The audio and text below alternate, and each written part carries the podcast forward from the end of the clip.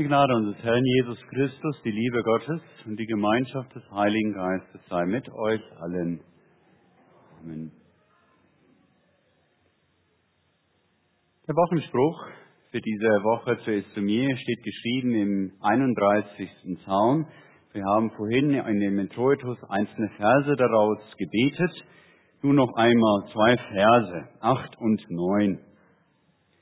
Ich freue mich und bin fröhlich über deine Güte, dass du mein Elend ansiehst, Herr, und kennst die Not meiner Seele.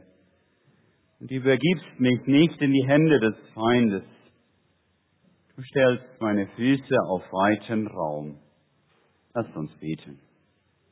Himmlische Vater, lehre uns durch dein Wort, leite uns durch dein Wort, tröste uns durch dein Wort Hilf uns durch dein Wort. Sende uns dazu deinen Geist zum Hören und Reden um Jesu willen. Amen.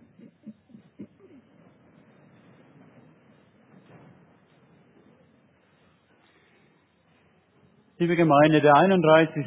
Psalm, aus dem diese beiden Verse genommen sind, sind ein vielfältiger Psalm.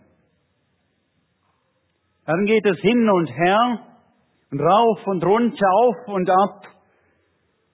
Martin Luther sagt treffend über diesem Psalm, der 31. Psalm ist ein Lob- und Dankpsalm und zugleich auch ein Bete- und Bittpsalm und auch ein Trostpsalm. Da sieht man, wie es hin und her geht und auf und ab und auch in ganz unterschiedliche Richtungen.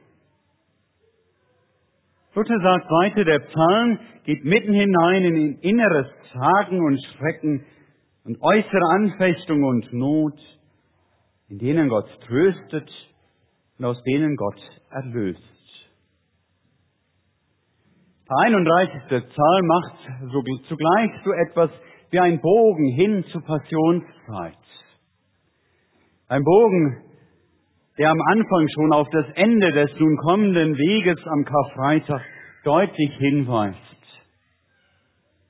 In Psalm 31, Vers 6 ist nach der Erzählung des Lukas-Evangeliums das letzte Wort, das der sterbende Gottessohn Jesus Christus am Kreuz betet, wenn er sagt, Vater, ich befehle meinen Geist in deine Hände. Dieser vielfältige 31. Psalm den auch wir vorhin im Introitus in Teilen miteinander gebetet haben. Dieser 31. Psalm kann uns so in unserer Nachfolge Jesu eine wertvolle Hilfe werden. So gerade dann, wenn wir durch Not und Elend und Leid hindurchgehen, die Dinge, die wir im Alltag erleben. Besonders kostbare Verse sind dabei die zwei, die wir eben gehört haben. Für einen, der in Bedrängnis und Angst ist und zu Gott flieht, fangen diese Verse ziemlich ungewöhnlich an. Wenn es am Anfang von Vers 8 heißt, ich freue mich und bin fröhlich. In Angst, in Elend, in Not. Ich freue mich und bin fröhlich. Dass das nicht ironisch gemeint ist und auch kein Witz ist, zeigt der Grund, den der Zahndichter David für seine Freude nennt. Denn er betet ja, ich freue mich und bin fröhlich über deine Güte, Gott. Er lobt und preist David Gott also mitten im Leiden. Da hat David Angst, da ist er von Not bedrängt, er zittert und sagt er und sagt doch, aber Gott, Du willst gut. Er verstummt das Erheben des Herrn nicht unter allem Klagen und Bitten und Flehen. Das ist ein wichtiger Hinweis, liebe Gemeinde. Das ist eine wichtige Erinnerung auch für dich und mich in unserer Lage, in allem, was uns schwer wird, und dort, wo wir Hilfe suchen und wo wir den Herrn unser Herz ausschütten und ihm unsere Not bringen und sie ihm hinlegen, da gilt das Lob und den Preis nie verstummen lassen, in allem flehen und beten. Und wenn wir zwischendurch immer wieder Gott loben und ihn preisen, dann ist das ein guter Perspektivwechsel. Einen Perspektivwechsel, den wir nie oft genug wagen können. Es ist ein wohltuendes Aufsehen auf Gott, dass unsere Augen weg von unserem Elend, auf das wir doch sowieso konzentrieren, lenkt hin auf unseren starken Herrn. Das tut dann unserer Seele gut. Denn wenn wir uns im Lob Gottes daran erinnern, dass unser Herr Großes getan hat und Großes tut, für alle Welt im Allgemeinen und ganz persönlich für uns, dann fängt unser Herz langsam an, vor Freude und Dankbarkeit leichter zu werden und neue Hoffnung zu schöpfen, dass Gott auch jetzt helfen wird in meinem Elend, in meine Not. Auch im dringendsten Flehen sollen wir immer wieder einmal innehalten, um den Herrn zu preisen. Es ist auf jeden Fall keine verlorene Zeit, wenn wir uns mitten im Flehen auch Zeit nehmen, Gott zu loben. Gott inmitten des Flehens zu loben, wird uns nicht vom Flehen abhalten, sondern kann uns beim Flehen sogar helfen. Also immer wieder innehalten, Gott loben und preisen, in allem flehen und bitten. Das tut gut. Lob und Preis sind zugleich auch, auch etwas, liebe Gemeinde, was Gott zusteht, was wir ihm schuldig sind. Denn er ist ja tatsächlich gut und gütig und gnädig. Also wenn wir ihn preisen, dann tun wir das nicht nur, weil wir müssen, sondern aus gutem Grund loben wir ihn, weil Gott tatsächlich so wunderbar ist. David hier in diesen beiden schönen Versen zählt nun auf, was Gott tut. David sagt als erstes, ich freue mich und bin fröhlich über deine Güte, dass du mein Elend ansiehst. Wir werden da an etwas ganz Besonderes erinnert. Wir werden daran erinnert, dass unser Gott, dem wir dienen, zu dem wir gehören, dem wir folgen, dass unser Gott kein Gott ist wie andere Götter, die in erster Linie mit sich selbst beschäftigt sind, sei es in ihren Tempeln oder auf ihren Thronen. Unser Gott ist kein Gott nur für die guten Tage, der aber dann einfach verschwindet wenn es düster und dunkel wird. Unser Gott ist kein Gott, der für unsere tiefsten Nöte und Probleme nichts übrig hätte und daran vorbeiguckt oder sie sogar ignoriert. Nein, David bekennt hier, unser Gott ist ein Gott, der hinguckt, der sich unserem Elend und unserer Not zuwendet. Wir alle wissen schon, wie gut das tut, wenn wir das in unserem Leben durch einen Mitmenschen erfahren, dass wir in unserem Elend, in unserer Not, in unseren Zittern und Zagen gesehen werden, dass jemand sich uns zuwendet, jemand unsere Not nicht umgeht, selbst wenn er genauso hilflos ist wie wir, einfach da ist und uns beisteht und uns sieht wie gut das tut. Für mir ist es tröstlich zu wissen, dass Gott unser Elend sieht, dass ihm das wichtig ist, dass ihm das nicht gleichgültig ist, dass ihn das interessiert. Dein Elend, deine ganz persönliche Not. Gott sieht sie. Was für ein Grund, was für ein guter Grund, Gott zu loben und zu preisen und ihm dafür zu danken. Doch es gibt noch einen Grund, warum David sagt, er freut sich, warum er fröhlich ist über Gottes Güte. Er sagt, ich freue mich und bin fröhlich über deine Güte, denn du kennst die Not meiner Seele. Wenn man einmal innehält und drüber nachdenkt, was das heißt. Gott sieht nicht nur unsere Not, so aus der weiten, sicheren Distanz. Nein, er geht mitten hinein in Not und Elend. Er macht unser Leid, dein Leid, zu seinem Leid, wortwörtlich und ganz persönlich. Das Wort kennen und erkennen, das überlesen wir hier viel zu schnell.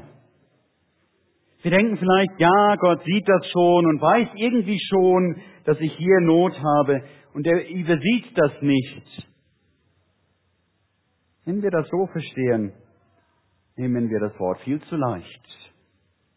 Wie tief das geht, was hier gesagt ist, wie sehr Gott selbst sich hier mit unserem Elend verbindet, wird deutlich, wenn wir das Wort so verstehen, wie es hier gemeint ist.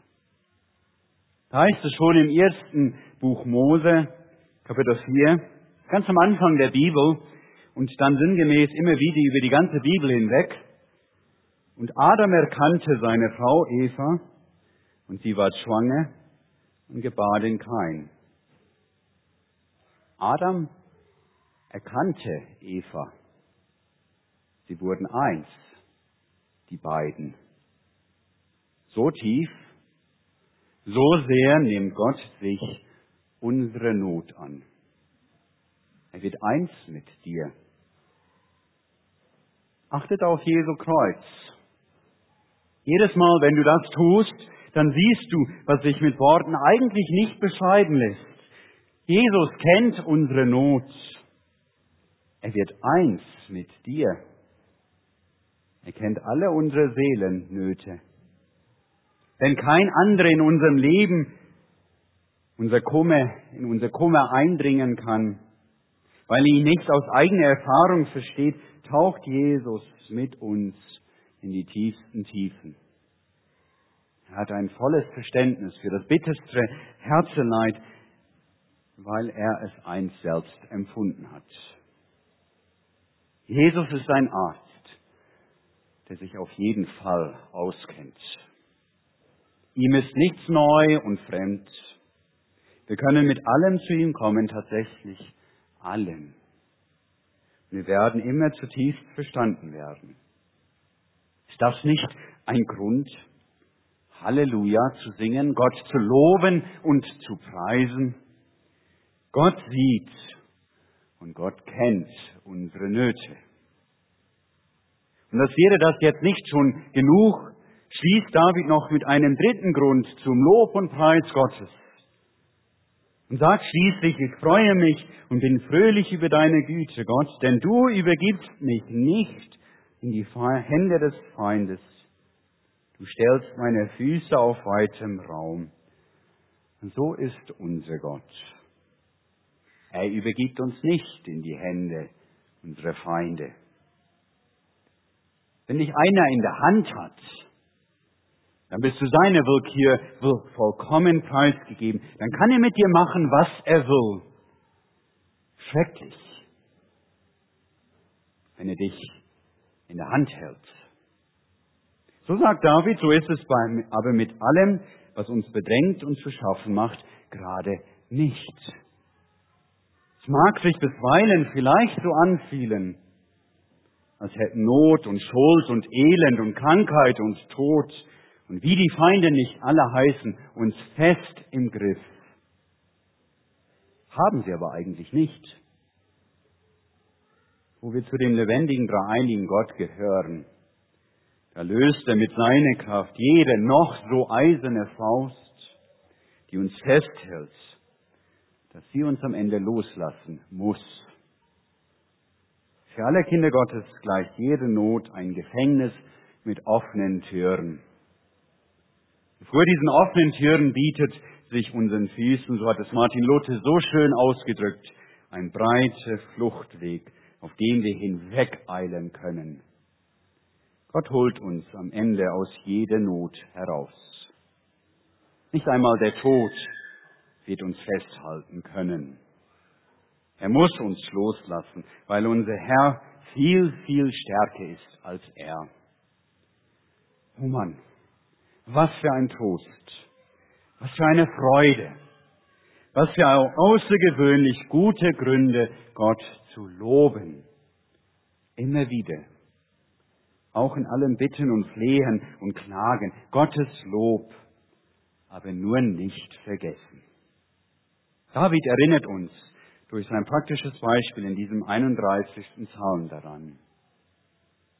Wenn wir also nun, liebe Gemeinde, in dieser Passionszeit gehen, diesen Bogen entlang auf den Weg nach Golgatha, wenn diese Passionszeit auch ein, ganz persönlich, ein ganzes Stück weit persönlich eine Passionszeit ist, die Schweres mit sich bringt, wenn wir da in diesen Wochen den Herrn Jesus folgen und ihm unser ganz gemeinsames und ganz persönliches Kreuz nachtragen, auf seinem Kreuzesweg, dann lasst uns bitten, dann lasst uns klagen, dann lasst uns rufen, so wie es unser Herz zumute ist. Aber lasst uns immer wieder auch Gott loben und Gott danken und Gott preisen, dass er so gut ist. Für seine großen Taten, von denen wir leben, für seine Güte und Gnade, die uns tiefen Trost und rechte Hilfe bringt. Lasst uns das nicht vergessen. Amen. Und der Friede Gottes, der Höhe ist, dass alle Vernunft bewahre eure Herzen und Sinne in Christus Jesus.